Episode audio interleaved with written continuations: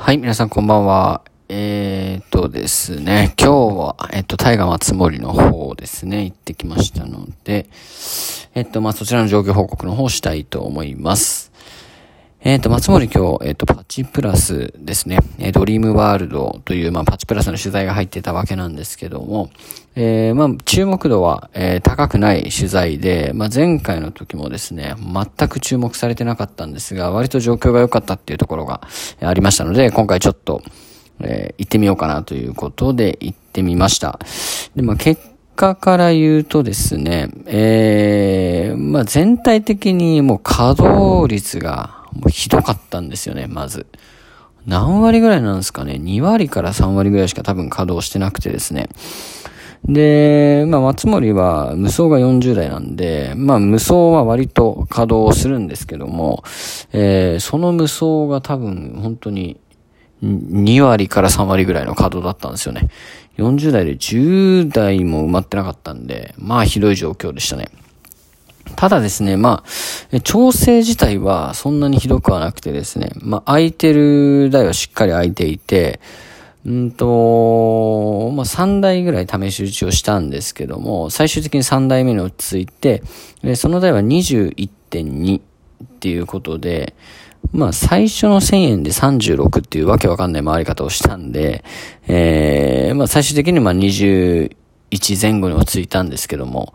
なので、まあ十分だったかなというふうに思います。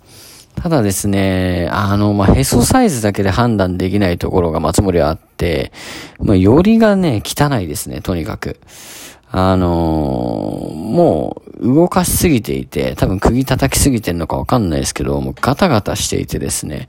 で、よりも結構お辞儀してるんですよね。なので、まあ、割とへそサイズが、えー、空いてても、あのー、全然こう回んなかったりもしますし、なんか道もガタガタしてるんで、なんかポロポロ途中でこぼしたりとか、なんか球の動きはおかしかったりするので、あまあ読みにくいホールだなっていうところがありますね。うん。なので、まあ、ただ、まあ、多分今日は、あの、無双に関しては割と良さげだったんで、まあ、打てたかなと思います。まあ、結果ですね、まあ、全然ダメで、まあ、2万1000円投資で、えー、単発1回引いただけだったんで、うん、あの、時間なくてそこで撤退したんですけども、ただまあ21、えー、超えたんでよかったかなというところですね。まあ他にも、あの、ゲンさんはおそらくまあ22ぐらいかな。1.22ぐらい。まあ若干空いてたかなぐらいの調整でした。あと、ガロもですね、あの、2台あるんですけど、1台は、ま、19から20ぐらい、えー、は回るのかな、といったところですね。はい。で、他はちゃんとはちょっと見れてないんですけども、やっぱりこのドリームワールドの取材の時は、えー、初代無双が、えー、割と、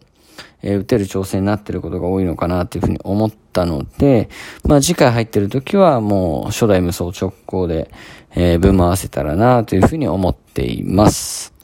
はい。ということでですね、えー、まあ久しぶりに松森行ったわけなんですけども、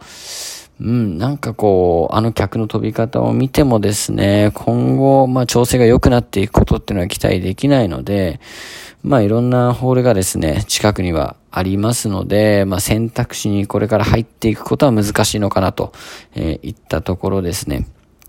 やっぱりこの近辺になると、えー、今夢広場リフとかですね、えー、あとはまあ D ステですかね。D ステの泉とか、あとはまあマルハンとか、まあそのあたりがまあ強いのかなっていうふうに思うので、まあ次回行けるとしたら22日、23日、えー、行けると思うんですけども、まあ22日は、えー、パチマル襲来の取材が、まあ入ってますので、夢広場リーフの方にまず行きたいと思います。で、23に関してはですね、まあウィングアストも考えてはいたんですけども、えー、パチマル襲来こちらも連日ありますので、まま3のつく日特定日の D ステーションで、えー、パチマル襲来と重なっているので、まあ D ステコロナの方に、えー、今回行ってみようかなというふうに思ってます。あまり、あの、コロナの方のですね、えっ、ー、と、パチマルシュレ行ったことなかったので、まあ、どの島が開け、開いてくるのかなっていうのは、えー、興味あるところではありますので、えー、調査がてら行ってみようかなと思います。はい、ということで今日も、えー、これで配信終わりたいと思います。では。